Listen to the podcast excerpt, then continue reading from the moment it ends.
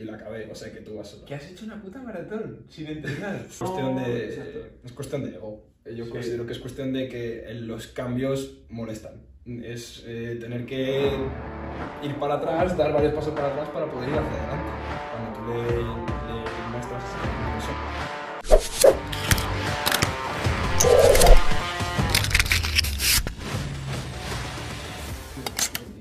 Ah, ¿tienes para maratón? en diciembre. Uh. Eso, eso digo yo. Uh. Bueno, yo, si te sirve de consuelo, yo hice una maratón y la hice sin entrenar. O ¿Has hecho una maratón? Sí, sí, sí, hice una con 18 años. Y, y la hice sin... a- Tres días antes no sabía ni que iba a correr. Y el mismo día tenía idea de acompañar a mi madre, o sea, 10 kilometrillos o algo así. Y la acabé, o sea que tú vas solo. Que has hecho una puta maratón sin entrenar. ¿Cuánto tiempo? Muchísimo. Eh, ¿Cuánto fue? ¿Cinco horas? Cinco horas aproximadamente, sí. O sea que... Sí, sí, no te, no te, no te rayes. Esto, esto antes de empezar, ahora, estoy, ahora le voy a estar dando vueltas y digo, una puta maratón. O sea, 42 kilómetros, 5 horas, es a 6 y pico. Cinco horas sí, cinco horas. Yo creo, yo creo que fue cinco horas. Cinco y Pero, pico, ¿eh? pero y, y, o sea, llega- cuando llegaste a la meta, ¿cómo estabas físicamente? Llorando. 5 horas corriendo es una puta Fue, fue ¿no? muy buena, tío. Fue buenísimo porque, mira, la- yo, lo que te digo, no había. Es que no había entrenado nada. No, no sabía ni que iba a correr. Y los primeros 23 kilómetros los hice de lujo, con el globo de las 4, de las cuatro y media. Sin suplementación, sin nada. Nada, pues llevaba las zapatillas rotas de Asics y, y ya. y, y los auriculares ahí en la, en la mochililla que ni me los puse porque Nada, tío. nada. Me has dejado cuadros, eh. cero, cero preparación. Nada, pero luego, luego te cuento la parte mala, luego te cuento la parte mala. Los últimos 20 kilómetros. Los primeros 23, increíble. O sea, iba con mi madre. Mi madre es que es una auténtica máquina. Sí. Y ella pues la debe hacer en 4 horas y media clavada, porque la Sí. hizo con, con el globo en el que íbamos juntos. Yo iba de lujo, claro, nunca había estado en un ambiente tan bueno. Ah, maratón es que te motiva, te motiva que flipas, Bueno, eh. vas volando, vas Claro, volando. es que con la motiva. música, viendo a mi madre, eh, todo el mundo súper feliz. Pues yo de lujo. Llego, y además mis, mis hermanas y mi padre se van moviendo de punto a punto de Claro, para ir para ir animándonos. Pues en el, en el kilómetro 23, no recuerdo estar mal, pero me tiré un momento para que mis hermanas me estiraran. ¿eh? En aquel momento, claro. Calambrazo. eh, no es que tengan calambre, simplemente es que quería relajar la musculatura, Ah, esas cosas que uno hace cuando no sabe nada. y, y recuerdo pues a mi hermana, tengo una hermana que es fisio como yo, eh, haciéndome masaje en la pierna que tenía ella, y la otra es psicóloga, no sabía nada, y lo que hacía era mirar lo que hacía la otra y copiar. Me levanté, y me levanté destrozado. Me levanté destrozado. Tenía una pierna súper bajada y la otra tiesa. Y ya fui corriendo, pero de esto ya que era correr, caminar, Sí. correr, llorar hasta el kilómetro 30 o 29. Y llamé a mi padre, ya andando, llamé a mi padre y le dije, papá, estoy fundido, o sea, no puedo más. Y me, y me dio una charla motivacional como nunca me había dado mi padre. Pero decirme, estás a 12 kilómetros de conseguirlo y, y, vas, y no puedes abandonar ahora y no sé qué. Estábamos ya en el Benito Villamarín, pasando el. Tío, parece que me estás contando una película en vez de... Para mí fue una película, tío. Para mí fue una película. Y yo, joder, papá, tienes razón, tal, le cuelgo, tal, me pongo a correr, todo motivado. Llega la, la siguiente cuesta arriba, me estoy muriendo y estuve desde el kilómetro 32, 3, a lo mejor 4, hasta el final de la meta con mi hermana la fisio, que iba en vaqueros y vans, Corriendo, corriendo a mi lado y de vez en cuando parándome para que ella me despejara, pero literalmente a lo mejor era cada kilómetro. O sea, ella era una, una valiente ahí a mi lado, corriendo en vaqueros, ¿sabes? Hasta que al final en el kilómetro 40 o así la echaron porque ya se acercaba a la meta. Sí, la vallada, ¿no? La Y, vallada y tal. sí, sí, ya solo recuerdo entrar. Arrastrándote. No, no, ahí ya me llevaba el corazón, ya no, ya no te llevaba piernas. Yo ya iba feliz, llorando, diciendo, pero ¿cómo he hecho esto? Sí. Ala, qué fuerte, tío. No, ahora me has, me has dado un... Me has Es animado, te ¿eh? digo, tú ahora mismo vas preparadísimo. O sea, Bueno. vas preparadísimo. Tenías mucho más forma física de la que tenía yo en aquellas, que yo estaba bien. Pero para que veas lo que hace también la Es cabeza. que ¿eh? no había corrido más de 10 kilómetros en mi vida. Yo había hecho muchas carreras de 10 kilómetros a un ritmo, oye, pues bueno, de 45 minutos, aceptable, ¿no? Sí, que los 20 al final los hacías. Es decir, Sí, la yo media yo maratón, la media maratón la media maratón lo hubieses sufrido, pero la No. maratón entera. Es que la, la segunda media maratón Eso es tremenda. es, es, Es donde empieza los el 30, sufrimiento. los 30 kilómetros, eso es como lo llaman, el muro, ¿no? El, El muro, mental, el así. muro. Buah, O el ahí tío- lo pasé muy El mal. tío, el mazo. Sí, sí, sí, sí. Te, pe- te pegó el tío el mazo. Pero, Estuvo detrás tuyo dando cabezazo, toma, toma, toma. Sí, sí, no, fue tremendo. Y, y ya te digo, terminé. Buah, o sea, fue una sensación que pocas veces he vuelto a vivir. Y luego ya vino lo malo. me encontré con mi madre, la llamé, mamá, que he terminado. Mi madre, ¿qué? ¿Qué has terminado? Porque ya, claro, Se al, pensaba al kilómetro pico se pensó que me iba. ¿Qué ibas a parar? Mi madre feliz, yo feliz, nos fuimos todos porque había ido con la peña de mi gimnasio y demás. Y que hay un grupo de corredores. Y nada, pues fuimos para allá, pero igual estuve, pues hasta ir al bar donde se estaban celebrando algo con la cervecita, pues igual estuve mm, lo que era un camino de 10 minutos, 45 minutos con mi madre ahí diciendo, venga, que tenemos que ir. Y yo, mamá, es que no puedo caminar. ¿Y al día siguiente reventado? Al día siguiente, pues iba como, como un espantapájaros y así bien, hasta que a las dos semanas o así me hice una carrerita de 5 kilómetros en la universidad. Me piqué porque quería ganar, porque daban premio a los tres primeros y quedé cuarto. Y, y me piqué con el que iba tercero a ver si le, le enganchaba o no. Y lo que acabé es con dos rodillas de la rodilla del corredor, ¿no? La inflamación esta. Reventado. Pues las dos. No pude ni llegar al fisio, o sea, iba muerto. Lógico. Causa logiquísima de exceso Cinco- de, cinco horas y media de de... que me sobrepasé mi umbral de tolerancia, de energético Sí, y demás. sí, sí, que tenemos que hablar ahora. Hostia, qué bueno. Bueno, pues, pues, pues nada, ya, ya tenemos anécdota porque está... Ah, ¿está grabado? Pues esto tiene que estar grabado, esto no me...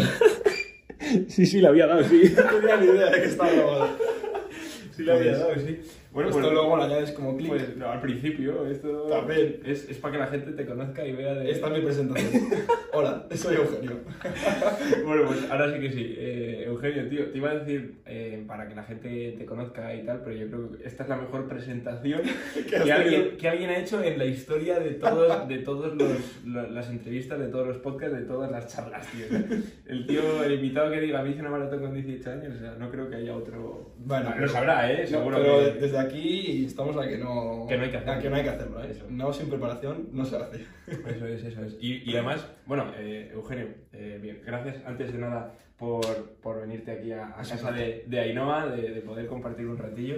Llevamos, llevamos un rato hablando fuera de, de lo que es grabar y, y estábamos como los dos pensando, vamos a hablarlo después, que así por lo menos Sí, sí, se sí. graba, ¿no? Que era para lo que íbamos. No parábamos de hablar y, y Pero- salían temas interesantes, pero era como, venga, vamos a parar, que, que esto hay que hablarlo con cámara. Total, para mí un placer, tío, el, el conocerte en persona, nos, nos llevamos siguiendo ya unos, unos meses y, y, joder, viendo toda la progresión a, a nivel de aprendizaje y sobre todo a nivel de lo que compartes, de tu forma de pensar, que al final es muy parecida, porque eh, tenemos inquietudes parecidas, tenemos pensamientos parecidos y, y, joder, hace ya bastante que te dije lo de... Lo del podcast, lo que pasa que, que lo queríamos grabar en persona. ¿sabes? No sé cuánto, hace ya un par de meses igual. Sí, igual cuando saqué el. Cuando hice la nueva era esta, ¿no? No, no, en, mi- ojo. en mis redes sociales. El, el trambolín 2.0, ¿no? Tramblin, Tramblin, Tramblin Sí. 2.0, cuando lo, lo actualizaste todo. Y, Sí, sí. y bueno, pues nada, eso. eh, si quieres presentarte a nivel fuera de lo que es eh, chaval que hace locuras como hacer maratones sin haber entrenado, a, a nivel pues es más personal, si quieres presentarte y, y te lanzo ya el primer tema. Por supuesto. Pues bueno, yo encantado de estar aquí también y conocernos ya en persona. Y, Y de tomar un café. y de tomar un, café muy Ojo. bueno, muy bueno, la verdad. La gente no lo sabe, pero a Eugenio no le gusta el café y se ha tomado un café. No soy muy cafetero y bueno, me he visto aquí coaccionado a nada más entrar, me han metido un café en vena Eso es verdad. y se está notando, creo que se está notando. Yo soy más tranquilo de lo que, de lo que estoy demostrando. Bueno, eh, la verdad que la, la introducción que hemos hecho, la verdad que me, me había quitado la parte probablemente más difícil de una entrevista, que es decir, Sí. ¿quién eres tú? Y, Ahí ha quedado demostrado Sí. qué inquietudes o, o qué tipo de persona eres, ¿no? efectivamente. Así que, bueno, pues eh, por darme a conocer un poco, eh, soy Eugenio y en redes sociales me identifico como Trampling Training. Y en el ámbito profesional no tengo mucho que comentar, soy, no tengo mucho currículum, ¿no? Soy fisio, estudiante de fisioterapia en el último año ya y bueno, desde hace pues dos, tres años empecé a hacer formaciones extras, formaciones no oficiales.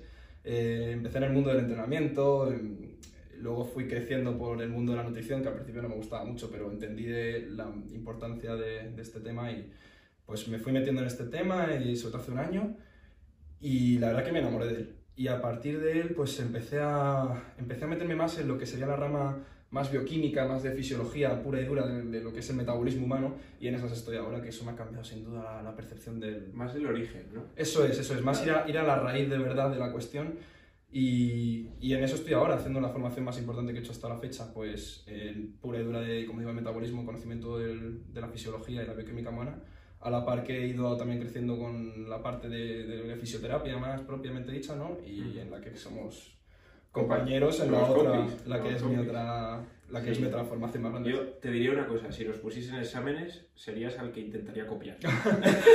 Bueno, no sé. Bueno, no sé. de los que conozco, de los que conozco, yo creo que eh, serías un buen tío al que mirar un poco el examen y copiarle un par de respuestas. Puede ser, ¿eh? yo soy un poco despistado. Luego yo soy el típico que saca todo con un 5 justito, o sea que habría que ver. Pero eso es, eso es lo que hablábamos antes. eh, la formación que, que nos imparten obligatoria, yo también he sido de los de aprobar incluso ir a la recuperación y aprobar en la recuperación. Pero Sí. lo que es hacer lo que nos gusta y hacer lo que queremos, somos los primeros de la clase.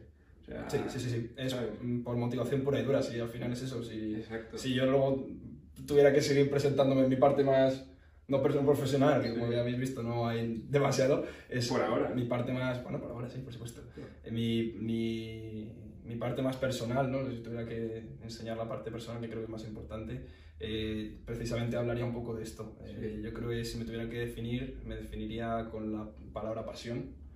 Y es que pasión entendida fuera del contexto estoicismo, que sé que tú lo, que sé que tú lo trabajas mucho, eh, pues fuera de ese contexto creo que soy un apasionado, todo lo que hago lo hago porque me apasiona y si no, no lo haría.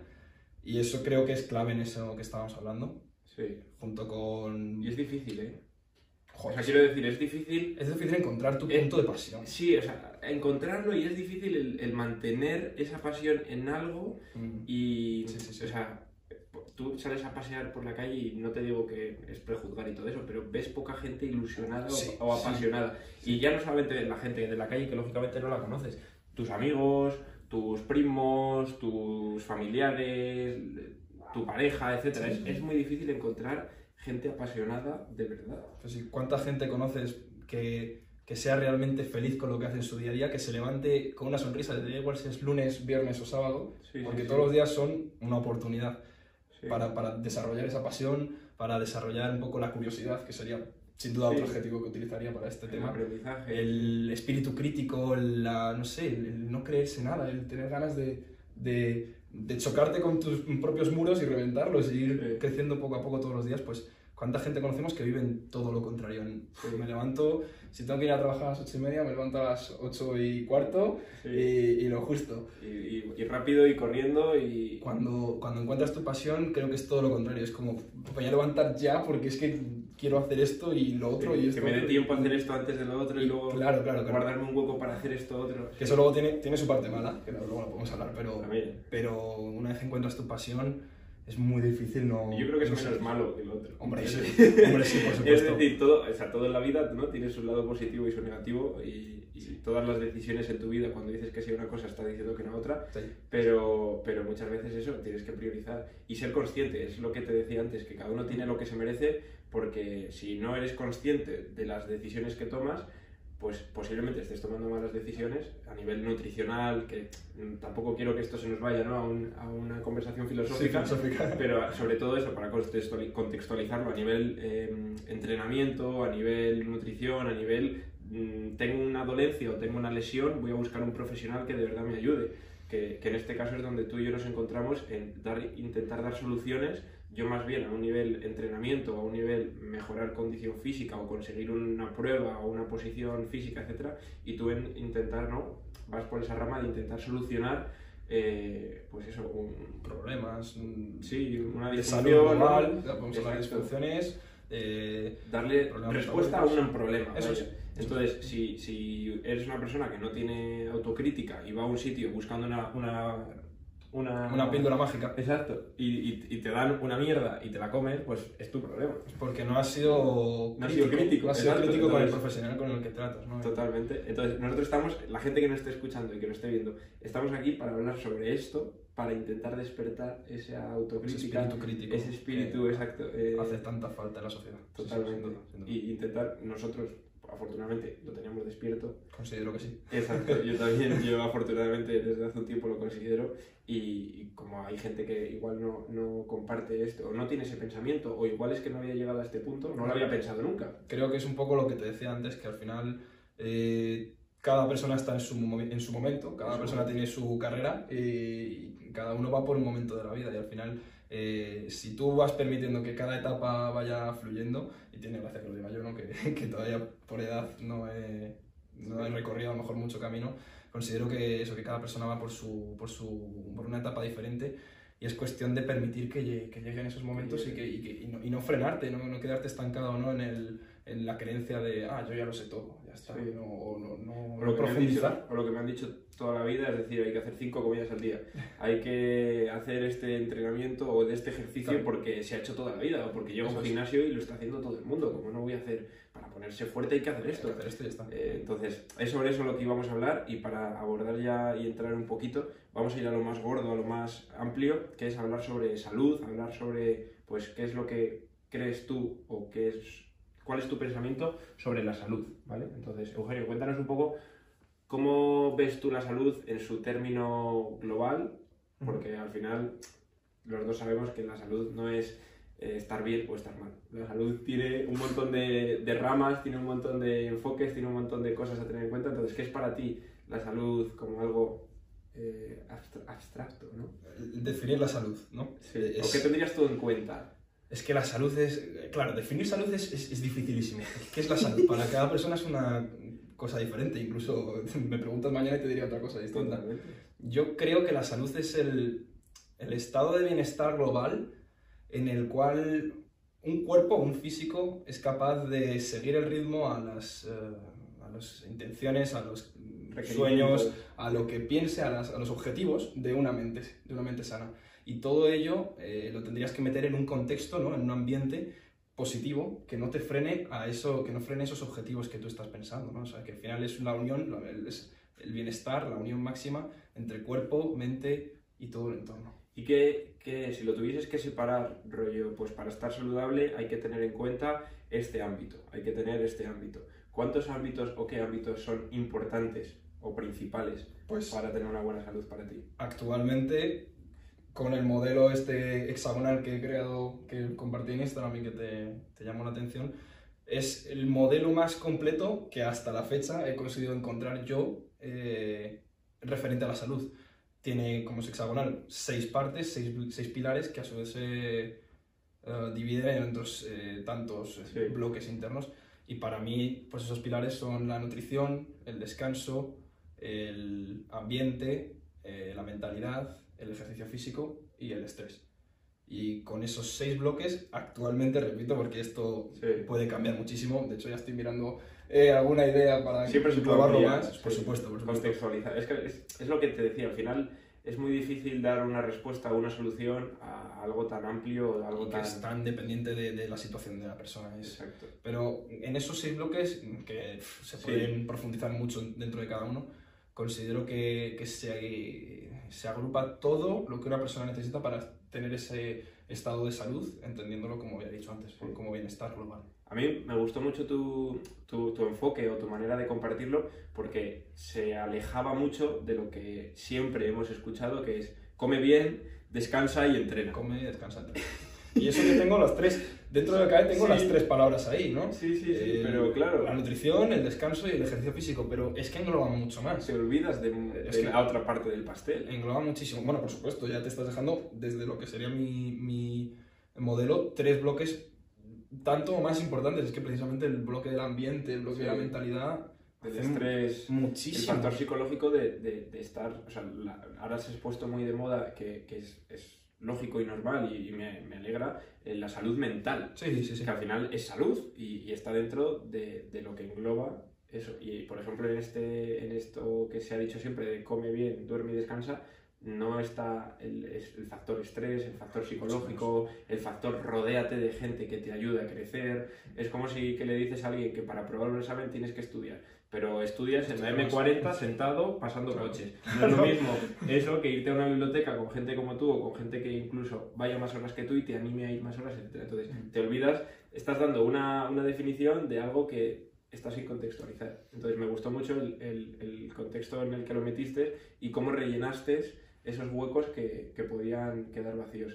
Y lo que decimos, a partir de ahí, te puedes meter en cada uno de esos seis y, y ir ampliándolos a otros seis dentro de esos seis, otros seis, o sea, hacer una red. Sí, sí, ¿no? yo dentro de ese modelo, pues lo que digo, dentro de cada uno, eh, trato ciertos temas que a mí me, me parecen imprescindibles. Yo que sé, hablas del descanso y no es solo cuestión de higiene de sueño, que también es súper importante, es cuestión de biología circadiana, es cuestión de, de cómo optimizar Sí. ese, ese sueño, es cuestión de un montón de lo que ahora se llama biohacking y demás, que también está, pues yo que sé, en Hexagon Nutrición también hay eh, biohacking, pero un montón de cosas, pequeños bloquecitos que pueden sumar mucho a ese pilar clave. Sí. Eso es- hay Son pequeñas cositas muchos, muchos pequeños que no se tienen en cuenta cuando, ¿no? cuando se habla de ¿y tú qué haces? Nada, pues me levanto pronto, doy un paseo, tomo el sol. Son pequeñas cosas que dices, ah, pues yo también lo hago. Y luego te das cuenta cuando lo has hecho. Cuando has estado en el pueblo, Eso un día eso es. que te ha dado por salir a pasear y te creías que lo... Y, y casualmente ese día era,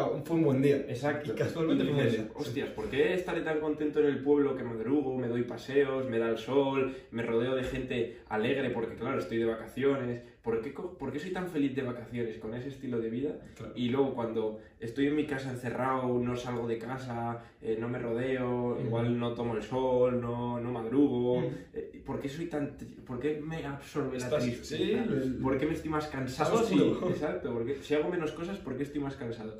Y, y eso al final te lo planteas y, Sí. y, es, y da la solución o da la respuesta a todas estas pequeñas cosas que nos estás comentando. Es un poco lo que hablábamos antes de la falta de espíritu crítico, la falta de Mm. introspección de la gente. La gente no, no, por lo general no se para un momento y se queda un rato ellos solos a escucharse y a ver qué es lo que les está haciendo ir bien y qué es lo que les está haciendo ir mal. Si tú haces un poquito de introspección en torno a este, estos seis bloques, puedes ver muchas cosas que te han mejorado o que te han empeorado. Pues lo que tú decías. ¿Por qué Claro. en el pueblo eh, duermo mejor?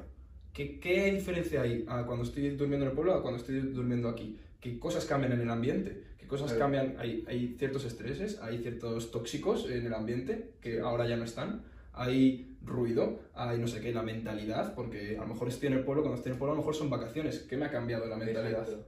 ¿Qué estrés no- mental no me ha interno. Eso es, hay, hay muchos cambios que si tú los, los analizas, luego los puedes trasladar a tu sitio de residencia habitual. Pero también es verdad que a nivel común la gente no, no lo tiene en cuenta porque no lo conoce. Es no, decir, no, por supuesto, no es su culpa. Claro, exacto. Entonces, aquí entra en juego también muchas veces el, el hecho de, pues en tu caso, que compartas, el, que le des respuesta a una pregunta que igual alguien se ha hecho alguna vez, pero que no ha sabido darle respuesta. Entonces, ahí también entra en juego el, el hecho de, de intentar aprender o intentar gastar tu tiempo en seguir a las personas correctas o buscar la información en los sitios correctos, que es lo que hablamos antes. Yo te puedo dar hoy una información y dentro de un año otra diferente, pero, pero claro, si, si yo me quedo con la información que me dieron hace 10 años y no busco una nueva, entonces no estoy aprendiendo nueva información. Estás apalancado en el conocimiento. Estás en el pasado y, es. y- y al final no avanzas. Sí. No, no digo que la respuesta que demos nosotros hoy sea la que haya que mantener para el resto. De hecho, De hecho, diría muy poco de nosotros. Exacto. Yo espero ver esta entrevista a lo mejor dentro de un año y decir, uff, joder, no teníamos en cuenta. Claro, hablamos de esto y no esté en cuenta esto otro. eso es. O podíamos haber dado más importancia a esto y no se la dimos. Entonces, ahí la diferencia y el avance. La evolución, el, constante, no sé si lo he comentado antes, pero eh, yo lo considero un factor imprescindible en toda persona que, que quiera progresar, es el, el pensamiento crítico sobre, hacia lo que ves, hacia lo que percibes de los demás y de tu entorno, pero sobre todo hacia lo que haces tú mismo. lo que piensas. Eh, analizar qué has hecho durante el día y ver si de verdad era la mejor opción. Si, y si no, pues cómo lo puedes cambiar. Sí. Y es el crecimiento desde, la desde el inconformismo y desde la incomodidad, porque es muy incómodo Sí. tener que estar analizando y decirte, oye, tío, has hecho esto muy mal. Sí, porque en el momento, o sea, es como pasar un pequeño bache en el momento para en un futuro aprovecharte y, y potenciarte, pero en el momento no es, eh, no es nada cómodo, No es el- cómodo. El, pensarlo. Es como una ducha fría.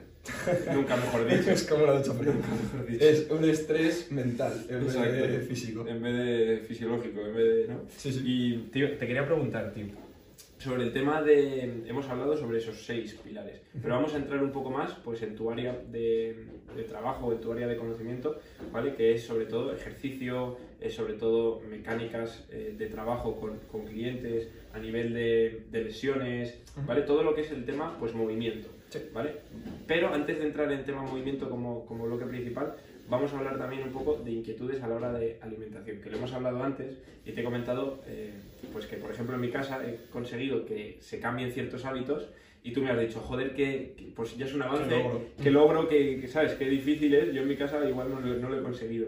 Y es, eh, y es que me ha gustado mucho y lo quería traer a, a- ahora que estamos grabando, que, que me has dicho que, mm, o hemos hablado, que mm, ha salido el tema, es que no, no sé si lo has dicho tú o lo he dicho yo, entonces tampoco quería ponerlo en tu boca, saber si lo he dicho yo, eh, que es que al final la gente no se deja ayudar y se cree con la verdad. Sí, lo he dicho yo. Con la verdad, exacto. Sí. Dices, intentas darle solución a un problema a alguien y es que se cree con, con- con esa verdad Sí, y no, y no se deja ayudar. cuestión de, de creencias, ¿no? De, de apalancarse en el conocimiento que tenemos. Era Sí. un poco, es que todo viene un poco de lo que decíamos antes.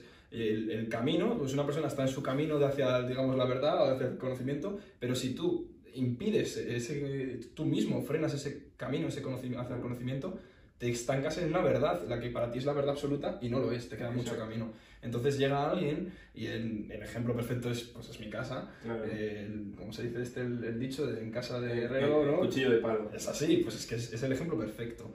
Te llega alguien que sea más pequeño que tú, o que sea, eh, a lo mejor incluso, eh, vamos a llamar intruso laboral, ¿no? Pues yo soy médico y te llega un tío que no es médico a hablarte de medicina. Y lo que dices es verdad. Es, es mejor que lo que tú defiendes. Sí. Y tienes que tragarte todo ese pedazo de ego que has formado y decir y, y- y probar si de verdad lo que está diciendo este chico o esta chica, quien sea, es, es verdad. Sí. Es verdad. Y, y- y no, no queda otra cosa más que, eh, pues como digo, abandonar el ego, autoexperimentar y valorar si, si efectivamente esto es o no lo- el camino correcto. Pero por desgracia pasa todo lo contrario. Todo lo contrario. Que llegas a casa, Es muy difícil. Es que dices, eh, familia, eh, creo que haciendo este cambio vamos a mejorar todos, Sí, o sí, vamos sí, a tener una mejor salud, entendiendo salud como lo que hemos hablado, es decir, vamos a, a potenciar nuestro, pues, nuestro bienestar y te dicen, no, porque aquí toda la vida... es que de eh, toda la vida se ha es comido que- pan en mi casa. Y de toda Y la es- vida hemos comprado Y galletas. mira a tu abuelo, que sano está, que tiene 87 y se va de paseos por la finca. Claro. Y tiene razón. Y tiene razón. Pero tienes, ten- bueno, se tienen suficientes argumentos o se pueden eh, se- comentar suficientes argumentos eh, para romper eso, para romper esa creencia, que al final no es más que una creencia. Basada en un argumento muy débil, mira tal, o mira cual, Exacto. o mira este, hacía ejercicio y se ha muerto igual. N Vale, igual a sí. 1, es como, es Eso es, claro, eso es. como mi abuelo que tiene 90 años bebe una copa de vino para comer, Eso es es. lo mejor. Entonces es cuestión de eso, de, de basarse. Básate en la ciencia, pero coge la ciencia con pinzas, y eso es- puede ser otro tema. Básate en ciencia, eh, básate en, para mí, un contexto evolutivo es muy interesante siempre tenerlo en cuenta, y une esas dos con autoexperimentación. ¿Funciona? Adelante. Totalmente. Porque al final nos toman como intrusos a los que intentamos traer algo nuevo. Traer la verdad. Exacto, porque hemos pasado tiempo investigando, hemos pasado tiempo probando, hemos pasado tiempo eh, buscando diferente información y como es diferente a lo que se suele hacer toda la vida, que como ya sabemos, el entrenamiento de toda la vida está mal. La forma de tratar en fisioterapia de toda la vida eh, está mal. Es decir, nadie tiene el coche de hace 200 años o de hace 100 años, nadie va por la calle con un coche de hace 100 años. ¿Por qué? Porque se han avanzado y se han hecho cosas mejores. Entonces, ¿por qué seguimos teniendo hábitos de hace 50 años o de hace 100 años si hemos avanzado? Entonces, venimos con una idea de, oye, llego a mi casa y voy a decirle a mis padres de hacer estos dos cambios, o voy a decir de hacer esto, y no, no, no, no, no, no, no, no. Aquí de toda la vida se No, no, ¿Qué dices? ¿Eso son cosas tuyas? O hazlo tú, o no sé qué, y es en plan, joder, eh, hay gente que me paga para que le diga esto, Claro. y en mi casa, que es donde yo más quiero y donde me sale solo y donde pues siento esa necesidad, no me hace ni puto caso. Ya, bueno, yo creo Entonces, como lo hemos hablado antes, me, me, me gustaba, me, me ha gustado mucho el, el que lo compartíamos y que los dos teníamos ese sentimiento, ¿no? De decir, joder, es que. ¿por qué es tan difícil, tío, que me hagan caso? O sea, ¿sabes? Mi, mi, mi padre sale a correr y se tira de una hora corriendo y llega a casa y dice que le duele no sé qué. Y le digo, ¿por qué no haces estos ejercicios? No, no, no, yo salgo a correr. Yo voy a estirar. Yo salgo a correr y ya está. Y le enseño un ejercicio y no lo hace nunca. Va al fisio, le mandan una mierda porque el fisio le ha mandado un ejercicio que no tiene nada que ver, porque o sí o no, pero bueno, y va y lo hace. Y digo, pero vamos a ver. Te has dejado 50 euros para que un tío te diga un ejercicio que yo te he dado 5, ya sean mejores o peores, ya tienes 5 en vez de 1. Ya te van a ayudar más, por ende, por más cantidad o más calidad, lo que Si quieras. son mejores, sí, desde luego. Y nada, tío. Bueno, Nada. esto es parte del proceso. Es, es acojonante, entonces no quería que eso se quedase ahí en el olvido. Y, luego vamos, vamos a hablar de- del tema, ahora además justo lo he mencionado, el tema fisio, eh, el por qué mm, tenemos esa sensación de que mm, lo que se ha hecho toda la vida eh, es algo tan anticuado o por qué mm, a, a día de hoy hay problemas que no dan respuesta un, un profesional? O, ¿O qué piensas tú, que ya que lo vives desde dentro, que hagas bueno, iba a decir más a la uni. este es otro tema también. Le he dicho a Eugenio, digo, ¿y no tienes clase, no tienes nada? Y dice, no, yo es que no voy a, yo no voy a clases. Y me he quedado flipando y digo, pero ¿y cómo que no vas a clases? Y entonces digo, ¿y cómo? Y dice, no, pues tengo unos compañeros que me dicen cuándo se les saben y, y ya está. Tengo, tengo muy buenos compañeros. Muy buenos compañeros. Entonces, no, claro. no, no soy ejemplo, ¿eh? No soy ejemplo para muchas cosas, de verdad. Entonces, claro, yo me quedaba alucinado y digo, ah, pues, pues guay, digo, encima probarás. Y dice, hombre, este último año todas tal. Y digo, joder, qué cabrón. Entonces, cuéntanos un poco tú cómo lo ves desde dentro o, o cómo crees, o qué crees que se hace mal. Para Bueno, empezar. desde hablando de fisioterapia, lo que tiene la fisioterapia es que es una carrera nueva, totalmente nueva. Literalmente yo creo que tenían profesores más mayores que la propia carrera. Entonces, la, car- la carrera de fisioterapia nace a partir de la carrera de enfermería. No me digas exactamente en qué año, vamos a poner los 50, 60 Sí. de- del siglo pasado. Y, y es como digo, nace como una eh, rama de la enfermería. Entonces, es nueva y hay muchísimo por descubrir, que se está empezando a descubrir y tú y yo los, bien lo sabemos, y que se está empezando a traer aquí a, a España. Y claro, pues al ser algo totalmente nuevo, la gente que supuestamente es experta, mm, ya no, por lo general, no cambian, no se quedan estancados en su verdad, en su camino hacia la verdad, se han quedado estancados en lo que para ellos es la verdad absoluta, la verdad máxima. Que para uno puede ser el movilizar y hacer un estiramiento, y para otro puede ser la punción seca con el magneto y el no sé Sí. qué. Y yo no digo que no sean útiles. Puede que haya contextos en los que sean útiles, puede que haya momentos en los que sean útiles, pero considero que hay eh, mejores opciones, bastante mejores, que surgen a raíz de inconformismo, a raíz de no me termino de creer que esto funcione porque no ataca a las bases, porque no va a la raíz del problema, porque no está teniendo en cuenta el funcionamiento real del, del sistema, de lo que es el- el cuerpo humano. Sí, se ha quedado en la capa de fuera. Eso es, se quedan a lo mejor eh, pensando en, en músculo y a lo mejor se han olvidado de que músculo depende de ligamento o depende de hueso o depende Y de- así- del sistema nervioso o depende de más, Exacto. ¿sabes? Y es cuestión de intentar interiorizar, o sea, interiorizar, entrar, entrar, entrar hasta lo más profundo y llegar a la causa última. Y esto ya sí que es aplicable también a la medicina, a la vía metabólica. El, no me voy a tomar un antipirético para la fiebre si, no enten- si ya he entendido que la fiebre no es lo, el problema, la fiebre es parte de la solución. Exacto. Es una respuesta. Eso es, eso es. Entonces, es cuestión de seguir progresando en el conocimiento hacia el funcionamiento humano. Y una vez conoces todo el- la base real, lo que hablábamos antes de la bioquímica, la fisiología, la anatomía y la biomecánica y todo esto, cuando tienes estas armas tan potentes, ya puedes trabajar y ya puedes conocer de verdad eh, qué es lo que está fallando. Porque yo creo que el problema está en que entendemos las eh, patologías, las enfermedades, como... Uf, a ver cómo lo puedo explicar. Eh, como de una forma como que las miramos desde fuera. Llegan y nosotros podemos ayudar desde fuera a, eh, A solucionar. a solucionarlas. Cuando la, la respuesta está dentro, el- la patología está dentro de nosotros Sí. y la respuesta está dentro de nosotros. Entiendo. Eh, Sí, es es- como que, que la- pensamos que alguien viene y, y de repente nos pega así y nos genera eh, un dolor de hombro. Bueno, cuidado, que, Como- eso, que eso puede ser. Sí, pero decir, para que la gente lo entienda. Sí. al final, Sí, y pam, y me duele el hombro, entonces yo llego, te hago así y te lo soluciono. es, eso es. Pero ese dolor de hombro no te lo ha venido, sino que viene desde dentro, entonces la solución está dentro. eso es. Que Quiero lo, decir, lo- ¿no? sí, claro, la- lo que queremos- visual. Lo que queremos decir es que no, o lo que quiero decir es que no, eh, las patologías no son, pues que esta persona tiene un déficit de salbutamol, necesita, necesita este salbutamol porque no lo está produciendo y necesita tener vasodilatación en, en las vías aéreas. Pues no. Sí, Es que de la, falta de vasodilatación de las vías aéreas ha venido de ¿dónde?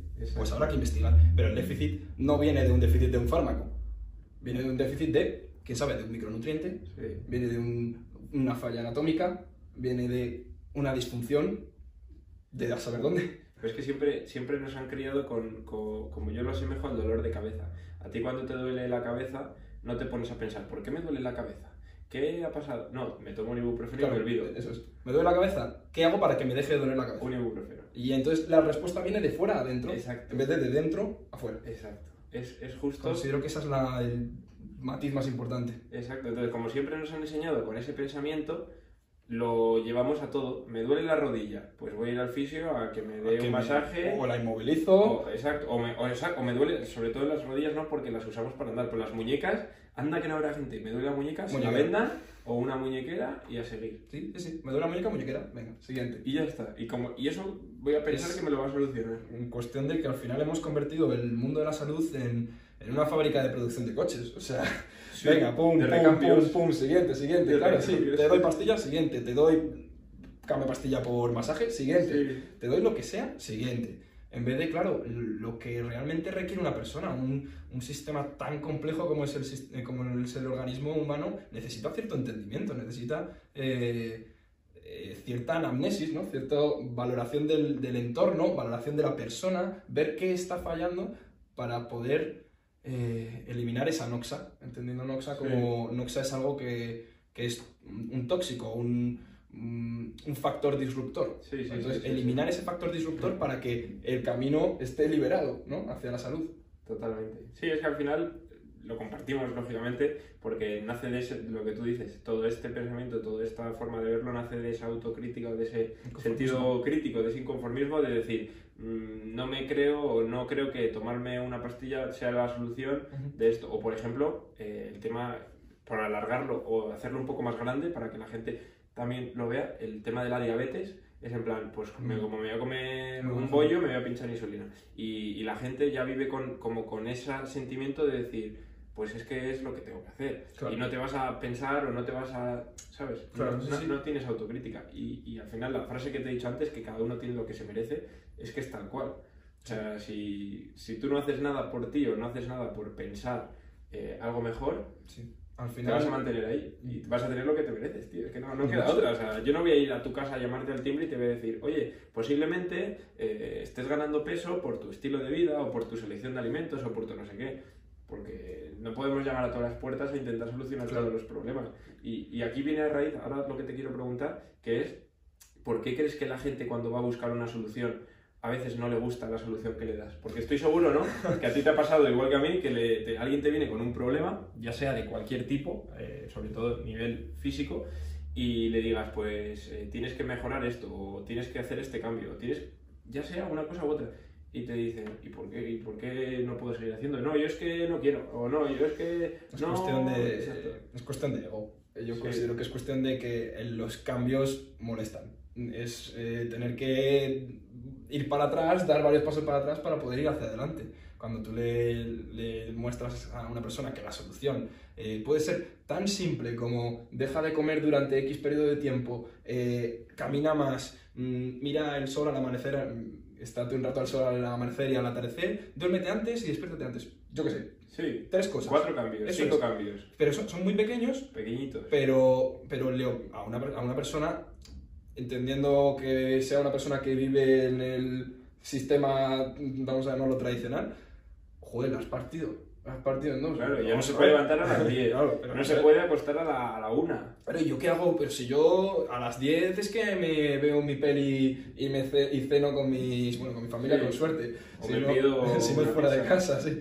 Y, y, le, y le partes todos los esquemas. Pero claro, el problema está en que nos hemos deshumanizado por completo. Creo que esto lo hablábamos antes, cuando Sí. nos hemos separado por completo de lo que somos y, y ahora volver a, a lo que deberíamos hacer mm, duele, molesta. Pero es que una vez lo haces y vas haciendo las pruebas, es que cualquiera estoy seguro, cualquiera que nos escuche y, y que, y que haya adoptado ciertos cambios, que no hace falta volverse un, un loco de, no, ahora yo solo camino descalzo, eh, ¿sabes? Es- es- cosas de llevarlo al extremo, tampoco es cuestión de eso, es cuestión de eh, vivir como nuestra, como se suele decir, vivir como nuestra genética espera que vivamos y adoptar los cambios de la, de la tecnología, adoptar la modernidad para aprovecharla en nuestro De manera beneficio. positiva. Eso es, eso es. Sí, que al final es lo que intentamos hacer. Para, para- nosotros. para eso está la tecnología, ¿no? Para, para hacerte la vida mejor, que no siempre es más fácil. No más fácil. Eso, eh, ¿A qué te refieres? Es decir, explica un poco tu, tu entendimiento de eso. ¿Por qué eh, no...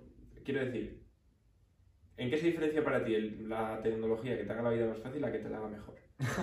Pues que, por supuesto, eh, la vida más fácil eh, puede caer en incomodidad. Y eh, creo que vas por ahí, ¿no?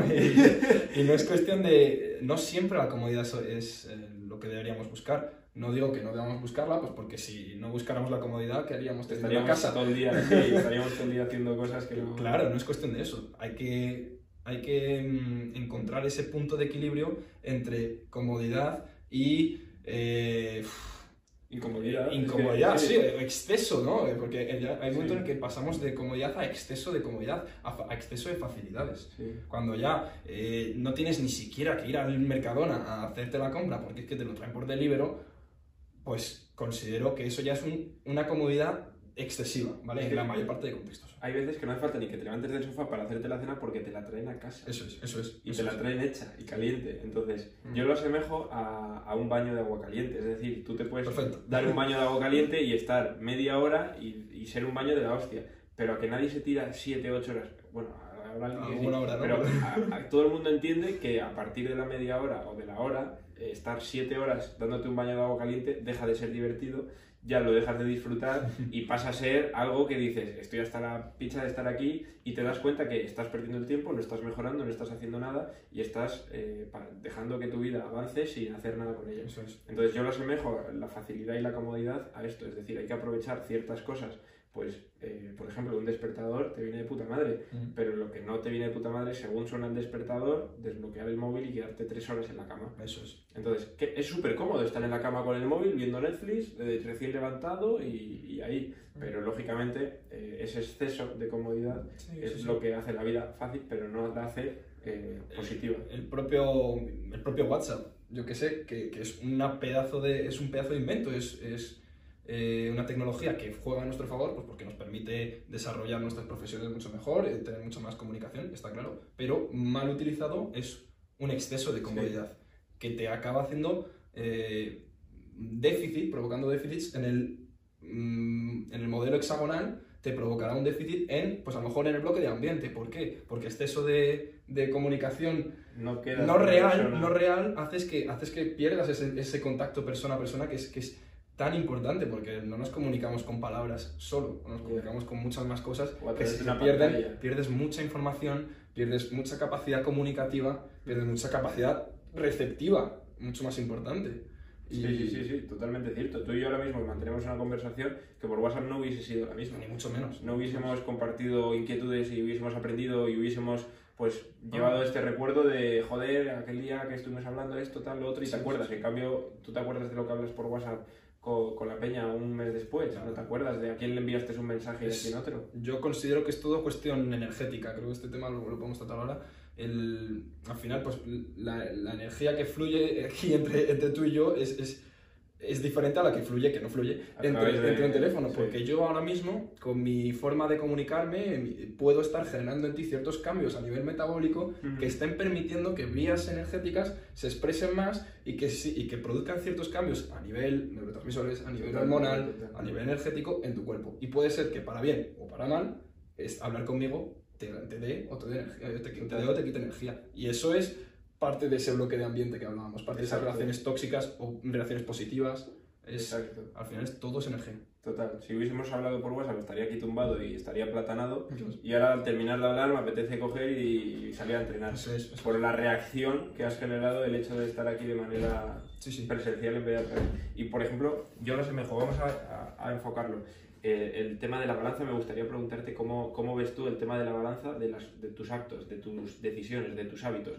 Porque eh, sí que es verdad que nosotros igual lo llevamos un poco más avanzado. El tema de le damos mucha importancia o intentamos hacer muchas más cosas de las comunes, etcétera, pero siempre hay que tener esa balanza, ¿no? Es decir, por muy bien que intentemos comer, eh, habrá un día que te vayas a cenar con tu chica y te comas algo que de común no, no comes. Sí. Entonces, ¿cómo ves tú esa balanza y, y cómo la gestionas? Y quiero lanzar, por ejemplo, la gente que use YouTube para vernos.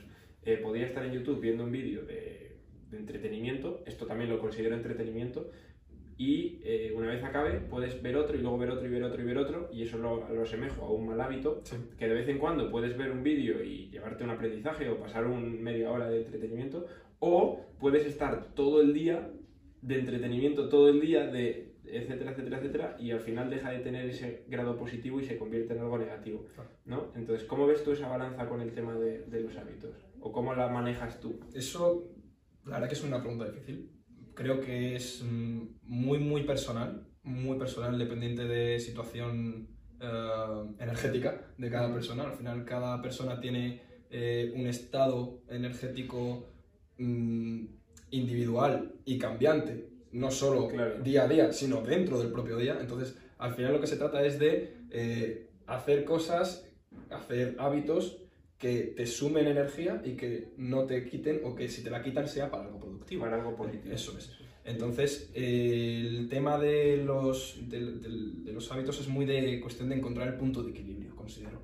Que, como digo, es muy individual. Eso, eso, pues sí. a lo mejor, si es mi caso, cuando has puesto el ejemplo de la comida, mi caso es que yo suelo comer mm, todo lo bien que puedo, eh, según mi conocimiento actual, todos los días, pero el día que llega eh, una situación en la que tengo que salirme del guion, pues como fue, por ejemplo, el domingo, que fue que quedé con unos amigos y me tuve que tomar, me tuve que tomar. Bueno, que decidí ¿no? de, forma, de forma consciente, y esto ahora voy con ello, es importante, el, Ah, el, el- el tomarme esa hamburguesa, que, que la disfruté un montón, porque estaba en un ambiente en el que, ener- en el que energéticamente salía ganando. Exacto. O sea, te aportaba más. estaba disfrutando de la, de la compañía de mis amigos, estaba siendo feliz, energéticamente estaba totalmente en ganancia y, y el salirme, el, el pequeño estrés mental que te puede eh, provocar saber que estás haciendo algo mal, Sí. que repito, no, no es mal. Si Es, eres consciente. eso es, es, es todo aplicarlo a conciencia. Eh, eh, eh, igual que ahora yo creo que se está, y tú y yo somos mm, fieles defensores de ello, se está, yo creo que se está pasando de, de rosca, yo qué sé, la ducha de agua fría. Sí. Ahora todo es ducha de agua fría. Pues no, tío, no todo es ducha de agua fría. Y si tu capacidad energética ese día, porque has dormido mal, porque ayer tuviste una discusión, porque el otro día justo hiciste, tuviste esa comida, eh, estás limitado energéticamente hablando, te vas a meter en esa ducha de agua fría a las 8 de la mañana, Te va a restar. ¿no? considero que eres tonto Sí. considero que eres tonto. Y, o te vas a dar una ducha de agua fría a las 9 de la noche cuando lo que quieres es relajar tu cuerpo y prepararte para el mejor descanso posible. Mm, Cada cosa tiene su momento Sí. y, y- y no solo cada cosa tiene su momento, sino tiene sus sí o su no en función de tu situación, De cada día. de cada día, de cada momento del día. Por eso es tan Y, difícil. y cuando has dicho eh, tomar una decisión consciente, Mm. esto yo, por ejemplo, con, con las personas con las que trabajo, lo trabajo mucho, nunca mejor dicho, porque eh, yo algo que les digo es somos personas, al final todos tomamos decisiones que sabemos que no son las mejores, es decir, si pudieses entrenar todos los días, entrenarías todos los días porque sabes que es lo mejor y entrenarías el tiempo adecuado, con la intensidad adecuada, etc. Pero tú sabes que si mañana te vas de vacaciones y, y vas a coger un vuelo, vas a hacer un check-in, vas a hacer un no sé qué, pues igual ese día en vez de entrenar, darte un paseo, te es mucho más positivo que buscar el hueco o entrenar en el aeropuerto o entrenar. ¿Sabes lo que quiero decir? Sí, sí. Entonces, el ser consciente de la decisión que tomas de hoy no voy a entrenar y ser consciente de ella, del por qué y, y que te va a aportar algo más positivo, es súper importante. Y es lo mismo de que veníamos del principio, de la autocrítica. Sí, de, sí, sí, de- todo va por el mismo camino. entonces, el ser consciente de las decisiones que tomas me parece eh, esencial para tomarlas bien. Ya luego la puedes matizar, ¿no? Que sea, es lo que tú dices, si, si tú eres consciente de que esa hamburguesa te va a aportar más de lo que te va a restar, para mí estás tomando una buena decisión. Pero si tú comes inconscientemente esa hamburguesa hoy tal, mañana tal y al otro tal, pues lógicamente el camino, en vez de ser un camino positivo, es un camino que va hacia otro lado. Va girando, va girando, va girando y ya cuando lo quieras enderezar te vas a dar cuenta que llevas un tiempo que... Exacto. Sí, sí. Entonces, me ha, me ha gustado mucho cuando has dicho conscientemente, porque es que yo lo recalco y, y al final es que tú y yo lo hacemos, joder. Eh, también, por lo que tú dices, eh, Es, tomas decisiones que... considero que es cuestión, sí, la- de vivir con conciencia, saber lo que Vivir. haces, por qué lo haces y vivir. y cuándo lo haces y encontrar ese punto de equilibrio entre, Exacto. entre lo que buscas hacer porque sabes que es lo idílico y lo que te toca, entre Sí. comillas, hacer. Y saber cuándo, que es súper importante. Es, porque no es lo mismo estar en tu casa aquí y decir, uff, qué pereza hacerme la cena, voy a pedirme una pizza. Ah. Y decir, la voy a disfrutar, me voy a comer una Merece la pizza. pena. Claro, me voy a comer una pizza en mi casa solo, eh, Sí, al final es cuestión de... por no levantarme, hacerme un, un huevo, un poco de queso y, ¿sabes? Y, y cenar, pues me apetece más una pizza, como a todo el mundo. Porque tu cabeza está, está pensando en la pizza y en lo que le va a producir esa pizza. Es, y- es tremendo porque esto que estás diciendo me está, me está llevando a la, la idea de... Creo que se tiene que comentar, la cuestión que es priorizar. O sea, al final es todo priorizar. sí, Por ejemplo, eh, hablabas antes de entrenar todos los días. Bueno, sí, pues yo ahora mismo, en mi situación personal, bueno, justo, justo ahora, estoy entrenando cuatro veces por semana, pero llevaba muchos meses, muchos meses entrenando uno o dos días por semana. ¿Es lo más óptimo? No, ni mucho menos. Ajá. ¿Es lo que me tocaba? Sí, porque priorizo otras situaciones que energéticamente me consumían mucho. Pues ahora estaba estudiando como un loco, estaba trabajando mucho, pues hay que encontrar ese punto de equilibrio. Y, y en la comida es lo mismo. Mm, mi madre no me para de decir, pero es que tienes que probar estas judías, es que están buenísimas. Y yo, sí, sí, sí están buenísimas. Llevo muchos años de mi vida comiendo judías y me encantan, pero es cuestión de priorizar. Si como A, no como B. Sé que A Sí. me, me resta y sé que B me suma mucho, entendiendo B, pues como yo que sé, un pescado y unos huevos. Sí. Entonces priorizo, ¿qué le voy a dar? ¿El placer a la lengua durante un tiempo o se lo doy con el pescado y los huevos, que además a mí personalmente me dan muchísimo más placer en la lengua que, que las judías? Eh, y, me llevo el retorno positivo de eso y, el- y elimino el- el- lo negativo de, lo otro, pese a que me apetezca mucho. Es cuestión de priorizar y entender. Yo lo veo como cuando te ofrecen tabaco, es decir, si tú no fumas y te ofrecen tabaco, ¿por qué vas a fumar si no, si no fumas y no quieres fumar? Por presión social, porque la persona que te lo da la tienes eh, cierto, ponle el adjetivo que quieras, exacto, y tienes que complacerle, es decir, ¿a quién tienes que complacer? Lo primero a ti, entonces tienes que tomar esa decisión conscientemente. Yo durante, mis amigos empezaron a fumar a los 15 años y yo no he probado nunca un cigarro. Y he sido porque he sido consciente de mi decisión o de mi respuesta todas las veces que se me ha ofrecido. Entonces, eh, si, si yo me hubiese llevado, me, me hubiese dejado guiar por la respuesta social, hubiese probado el tabaco a la vez que lo han probado mis amigos y seguiría fumando como siguen fumando ellos. Pero he priorizado mi autocrítica y al final es algo que, que, aunque ahora lo tengamos desarrollado, es algo que se nace también un poco con ello, porque es muy difícil eh, no tener esa, esa semilla dentro, o, ¿sabes lo que te quiero decir? Sí, sí, muy Que al final, desde pequeño tú ya te das cuenta si eres una persona que Diferente. ha pensado por sí misma o que han pensado por él, ¿sabes? Y eso al final tú lo, lo notas en ti mismo. Y, y no digo que no puedas aprender, pero sí que es verdad que es diferente. Si aprendes o si naces. Eso es... Y al final la toma de decisiones es pura conciencia, tío. Pura conciencia y pensar en ti y decir... Y cuando llegue el momento de decir, pues me apetece ahora decir que sí a la proposición que sea, que sea de manera consciente y de decir, pues ahora me apetece y porque sé que me va a dar más que lo que me va a quitar. Eso es. Como todavía ese momento para mí con el tabaco no ha llegado, no le he dicho que sí. El día que piense que eso me lo va a dar, Ya. le diré que sí porque me apetecerá en ese momento. ¿Sabes? Como ha pasado con la hamburguesa. Sí. ¿Por qué no me la pido hoy para comer, pero me la como el sábado con los colegas? Porque el momento es diferente, la situación es diferente, lo que te aporta es diferente. Por supuesto. Sí. Entonces, y todo viene de esa de saber tú lo que te conviene y no, y de tener ese pensamiento Esa crítica y ese punto consciente. consciente. Totalmente. La palabra clave, sin duda. Sí. Totalmente. Eh, has hablado mucho de energía. Has hablado mucho de. Yo te entiendo y sé a lo que te refieres, pero quiero que intentes, mm, por ir acabando y para que la gente que haya llegado hasta aquí y, todavía no haya.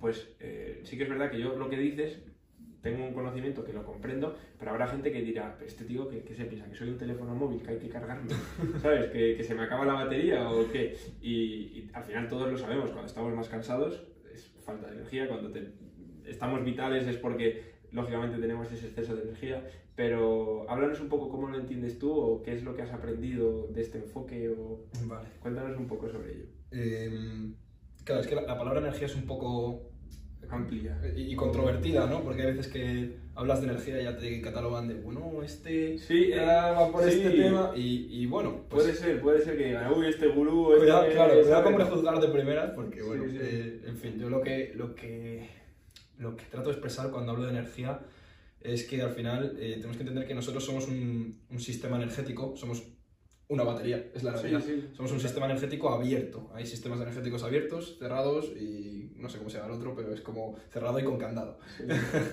y los sistemas energéticos abiertos son aquellos que dependen de otros, de- dependen de otros del ambiente para ganar o perder energía. Por eso lo que decía de que tú y yo somos dos sistemas energéticos abiertos y tú me puedes estar dando o quitando energía. Eh, Y esto te lo, te lo hice súper rápido para, eh, por ejemplo, cuando te juntas con tu colega el triste, el triste te lo pega muy Te, rápido. te quita Y energía. por eso te intentas ir. Tú terminas esa conversación y dices, tío, es que me ha pegado todo, o sea, Sí, sí. sus problemas no son míos, pero es que me voy a casa diciendo, Sí, sí, sí. que, que- no sé, ¿sabes? Y, Te y ya, no es, ya no es la palabra en sí, ya no es el problema que tenga este hombre, es La actitud. la bioquímica Sí. que hay detrás de todo eso. lo que te, transmite. te entra, te Sí, entra. y en cambio tienes el típico amigo que es un tío súper alegre, súper tal, que le ves y es Eso que es. te vas y dices, joder, macho, me voy como... Sí, ¿Sabes? sí, sí, a mí eso es algo que últimamente me está pasando mucho y, y no me quiero desviar, pero es algo que me está pasando mucho y últimamente me alegro mucho. Me dicen, es que cuando hablas de estos temas su- se, te nota, se te nota pasión y es como que me das energía, me das Sí. ganas de tal. Y es que es justo lo que yo quiero hacer. Es como cuando sonríes a alguien por la calle, que le sonríes y como que su facción de la cara hace como Hace más... como- sonríe sin querer. Sí, No, no, no puedes evitarlo. Exacto. Porque somos, sí, como decía, sistemas energéticos abiertos dependientes de un ambiente. O sea, yo no puedo pensar que yo puedo solo con todo. Ujú. Porque yo soy parte de un ecosistema. Y, y a, y a su vez soy parte de una biosfera. Y a su vez soy parte de un universo. Y todo eso está formado por sistemas energéticos, en su mayoría abiertos. Que necesitan, como digo, de otros sistemas que estén al lado para ganar o perder energía. Yo cojo un vaso que, está, que tiene agua fría y me enfrío. Porque este sistema energético está quitándome la energía, me está quitando el calor. Pues esto funciona siempre así. Entonces, eh, mi, mi base de salud, mi, mi- mi conocimiento, mi, mi filosofía en cuanto a la salud se basa todo el rato en eh, la optimización del sistema energético, en tratar de que estés a tu máximo nivel energético por todos los trucos, por así decir, que Sí. tenemos para ganar energía y evitando, eso es, y evitando todo aquello que sea un gasto energético innecesario.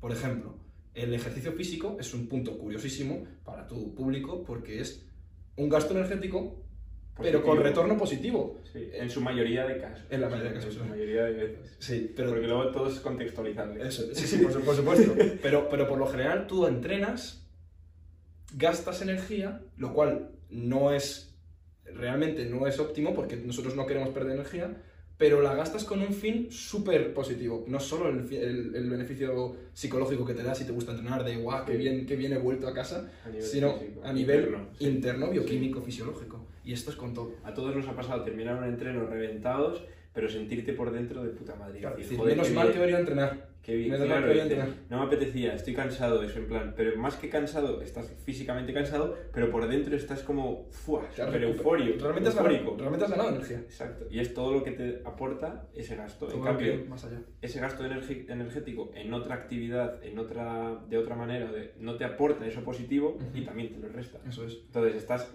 estás tirando billetes a una tragaperra sin que te dé premio o lo estás invirtiendo en Bitcoin y, y en, Buen y en tema, un futuro, y en un futuro va a haber un retorno. Sí, sí, sí, sí, sí. Entonces, sí, se puede asemejar, ¿no? Sí, yo al final lo veo todo así. Con, intento entenderlo todo con ese punto de vista energético, que como digo, pues para algunas personas puede ser muy gurú, Sí. muy místico, pero es ciencia pura y dura, es termodinámica pura y dura, y yo considero que al final somos eso, somos un sistema termodinámico Sí. y, y dependemos sí o sí de nuestro ambiente, de nuestro entorno, eh, para estar lo más sanos posibles, entendiendo la salud como lo que habíamos dicho al principio.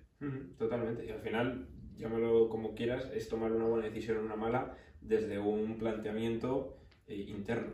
¿Sabes lo que te quiero decir? Es decir, todo el mundo sabe que es una buena decisión y una mala en base a algo. Es decir, Experiencia, ¿no? Sí, en base a algo, cada uno va a ser diferente. Para ti lo que pueda ser bueno y malo será diferente para mí lo que pueda ser bueno y malo. Es decir, el que fuma, pues sabe que fumar es malo, pero desde su experiencia lo hace porque no cree que es tan malo como para dejar de hacerlo. Eso. En cambio yo, en base a mi pensamiento, tengo otra respuesta a ese planteamiento. Yo sé que es malo y tan malo como para no empezar a hacerlo. Entonces, lo que tú dices eh, puede ser eh, entendido por la gente o, y no compartido, pero es a lo que voy, que aunque no lo compartan, todo el mundo sabe que hay buenas decisiones y malas decisiones. Sí, sí. Entonces, tú simplemente basas tus buenas y malas decisiones en base a esta teoría. Sí, Y sí bueno, claro, ahí entra, por supuesto, en esto que decías tú, todo lo que son los filtros de protección, ¿no? Las creencias, experiencias, emociones y demás, que filtran el conocimiento que tienes o no tienes. El previo. Entonces, Sí. ¿por qué no fumo? A lo mejor no fumo porque no conozco todas las partes negativas Claro. y, y veo, y lo que he visto es que, bueno, mis amigos fuman. no está mal, no pasa claro. nada, ¿no? Mi abuelo fuma y ya ha llegado. Eso es, eso es.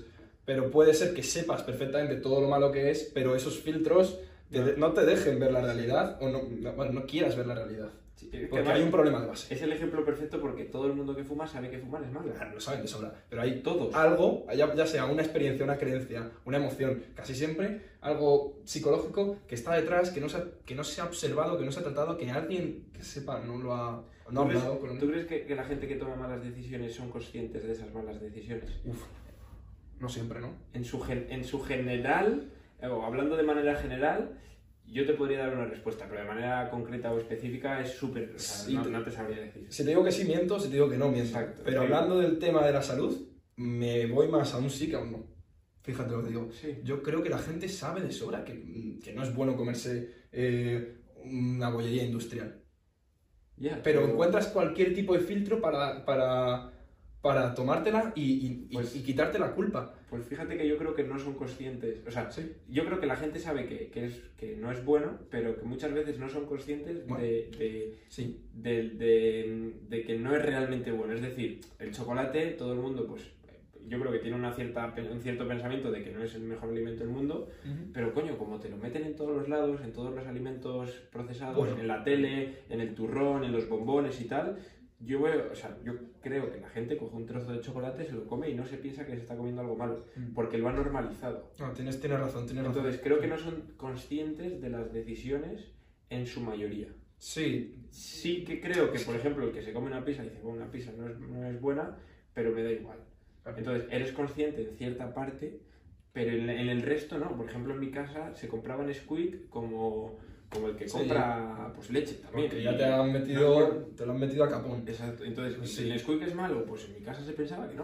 Claro. En mi casa se pensaba que era el desayuno que había que tomarse. Sí, Entonces, ¿eres consciente? Yo creo que de manera general no. Y nosotros estamos muy sesgados porque nuestro círculo de, pues, tú para mí, yo para ti, estamos muy sesgados porque nuestra muestra de, de gente... Lo que vemos es muy positivo. ¿no? Exacto, es gente Sí. pues, pues como nosotros, Sí. que nos juntamos porque pensamos igual y tal. Sí. Y nos relacionamos con gente al final que es inevitable, que piensa como tú o que está en tu mismo ámbito. Sí. Pero si sales de este círculo y tú te vas al Mercadona y le preguntas a alguien, oye, ¿por qué compras cereales? "Oh, porque, Ah, pues son buenísimos. porque son buenísimos. Entonces, yo creo que la gente en general no son conscientes de, de las decisiones. Creo que tienes razón. Y Igual, por eso la gente no entrena. igual cambio sí a, a más aún, Claro. ¿no? Porque... Tú vas a un gimnasio y está petado. Y dices, Buah, esta gente sabe que entrenar es bueno. Mm. Muchos entrenarán por una cosa y otros por otra. Pero ¿cuánta gente hay fuera de ese gimnasio que no entra al gimnasio? ¿Sabes? Porque tu muestra es como, bueno, mi gimnasio está petado o, o está más lleno que antes, por ende hay más gente haciendo deporte. Ya, pero ¿y los otros miles de millones de personas que no entrenan? Como no les ves y no les conoces, no lo tomas como muestra y te crees que cada vez hay más gente entrenando, más gente Ese, todo esto que estás comentando me ha despertado así un, pum, un recuerdo de algo que, que hace no mucho uno de mis mentores me, me enseñó, un concepto, por así decir, eh, que se llama antropómetro semántico.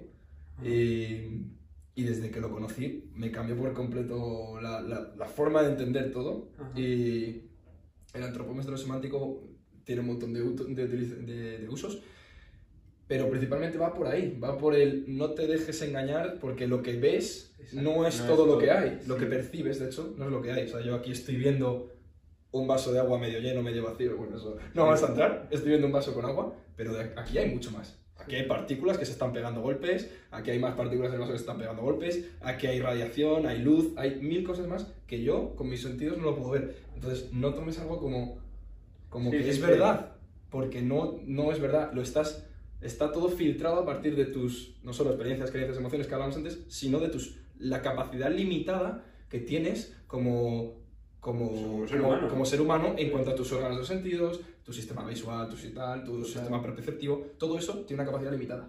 Entonces, la información que tú captas es limitada. Limitada. Y por tanto no puedes creer que todo lo que hay. Y, y acabo de caer en ese tremendo error, porque Sí. yo he, he- he dado una respuesta Claro, en función a mi círculo. Exacto, tú has imaginado Eso tu es. círculo tomando malas decisiones a conciencia, Eso es. sabiendo, Eso es. y no has pensado fuera de ese círculo, Mi- la gente que yo veo no es, el, no es el la, círculo. no es la sociedad. Sí, no es No solo es esa. No es el 100%. Eso es, por eso quería, quería compartirlo. Sí, sí, sí. No sé yo si la gente encontrará mucha información sobre ese tema, pero es impresionante. Yo a la gente que trabaja conmigo se lo, se lo suelo dar en forma de material complementario porque es espectacular cómo te cambia la visión cuando interiorizas mucho eso.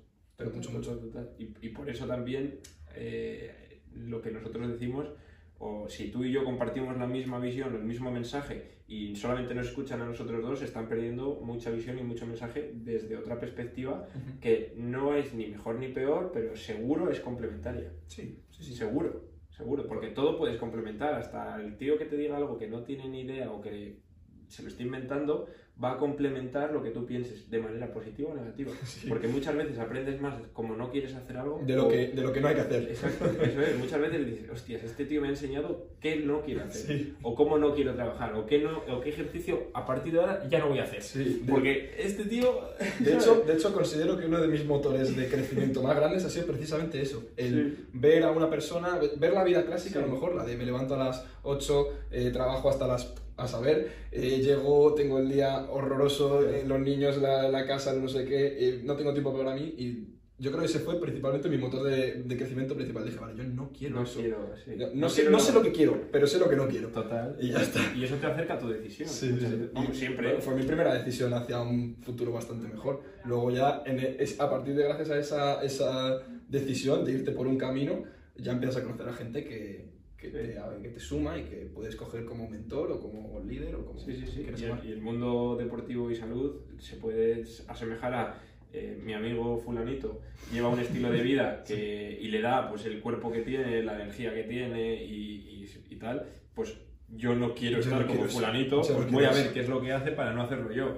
Igual fulanito tiene un estilo de vida nutricional, de descanso, entrenamiento, salud, etcétera, estrés, que yo igual tengo que intentar desviarme para no acabar como él. Ahora es cuestión de encontrar un referente, encontrar a alguien que digas, vale, quiero eso. Ok, Sí. lo hablamos fuera de cámara, yo quiero eso. Aunque luego muchas veces te engañas y dices, hostias, yo pensaba que esto tal. Y ya- pero ya has sacado lo Ya bueno. has aprendido. Ya has sacado lo bueno de esa persona. Ya Venga, vamos a buscar por otro. Eso es, eso es, eso es. Yo creo que nunca vas a, a mantener, es decir, ¿cuál es tu ídolo? Pues es no sé quién. Pues igual dentro de cinco años te preguntan y es otra persona. ¿Por qué? Porque tus inquietudes, Eso es. en plan, antes jugaba al tenis y era Rafa Nadal y llevo cinco años haciendo surf Eso y creo que este tío es el mejor, o esta tía es la mejor surfista del mundo y lo que hace me, me- ahora me impresiona más de lo que hace Rafa Nadal, que ya le tengo más normalizado. Claro, claro. Entonces, tus decisiones van a ir cambiando, pero tienes que ir buscando siempre, referentes, Es- gente, que eso te, positivo. gente que te sume. Sí, y no malgastar el tiempo en esto no me gusta, pero lo voy a seguir haciendo, o voy a seguir pensando así. Muy importante. Cuando localices eso hay que intentar siempre cambiarlo. Tío, no sé cuánto tiempo se habrá alargado, yo creo que, que, que mogollón. No sé si, si la gente aguantará, espero que sí, porque a mí me ha pasado algo que es que muchas veces cuando hago este tipo de entrevistas, charlas, como sea, porque al final tampoco te he entrevistado como tal, ¿no? No, no me has contado tu vida en, como si fuesen entrevistas, pero sí que es verdad que hemos compartido eh, idea- ideas y, y muchas veces estoy pensando en, "Va, ahora cuando terminemos de hablar esto, obviamente pregunto luego". pregunto, voy a ir, pero es que hoy ha sido como una charla que ha salido solo y que habíamos tratado temas de antes y quería retomar, entonces eso sí que tal, Y pero otros tantos han quedado en el tintero. y, y mu- y muchísimo que podíamos tirarnos, o podíamos hacernos la comida o, o no comer y seguir hablando, pero por no hacerlo muy largo, que la gente al final también el, el exceso de información te hace colapsar y no, y no te hace avanzar nada, pues, pues bueno, yo creo que ha quedado muchas, muchas ideas Sí. y, y sobre todo lo que tú dices, para repetir, Bueno, con muchas ideas para repetir. yo encantado. Así que te lo, te lo agradezco. Un placer. Te lo agradezco mucho y espero que mucha gente se lleve algo positivo que Espero, seguro. espero que sí. Yo todo lo que sea aportar, estoy encantado de ello. Para eso, para eso empecé, ¿no? Al final mi, mi idea es cambiar, es Sí. provocar un cambio y, y liderar a la gente hacia algo mejor, hacia algo diferente, hacia algo mejor. Y en ti mismo al final. No, no, por supuesto, por supuesto. De Eso- hecho, el mayor cambio ha venido en mí, gracias a todo esto. Y eso es lo positivo porque si tú cambias y enseñas, no... no Mostrar el cambio, ¿no? Sí, exacto. Es como liderarlo más que es. obligarlo, ¿sabes? Eso es. decir, esto lo hago por esto y encima te, te, te lo aconsejo. No es como come bien mientras me como una pizza. Y ser, el ejemplo vivo de, de lo que estás predicando Que para mí es, es lo necesario, es decir, la gente que... es lo que falta. Sí, la gente que te dice lo que tienes que hacer y él no lo hace, o el médico que te dice fumar es malo y fuma, exacto. Es como que no tiene sentido y para mí no tiene ese valor o esa... ¿Sabes? Sí. Pero, ¿Me entiendes? Totalmente. bueno, aquí se han quedado cosas un poco Muy a bien, medias, Muy bien, muy bien. pero, pero bueno, suficiente información. Eh, tu Instagram o todo en la descripción, ¿vale? Así Eh, es. si lo, lo quiero decir, tram- era Trampolín Training. Trampolín, eh, trampolín, es que trampolín. Es que mi apellido es muy... ¿Sabes que la primera vez que lo leí, lo leí como trampolín? ¿Sabes que cuando tú dices, esta persona se llama Pedro? Y ya te has quedado... y te crees que es Pedro, Sí. pero luego se llama Pepe. Sí, y sí. tú en tu cabeza ya es Pedro. Yo Pues, pues yo leí la primera vez tu apellido mal y ya se me ha quedado mal. soy muy, soy muy cabezota, me gusta mucho mi apellido porque no hay nadie que se apellide como yo. Trambling, tío. Eh, somos 30 en España y son todos mi familia, así que Sí. 30 a 40. y así que lo quise, lo quise, No, no, no. lo quise levantar un poco y, y luego voy a mover de ahí. Está perfecto. Es un valor diferencial de la hostia. Sin duda. Pues. Se acabó. Ya vale, Bueno. que nos liamos hasta con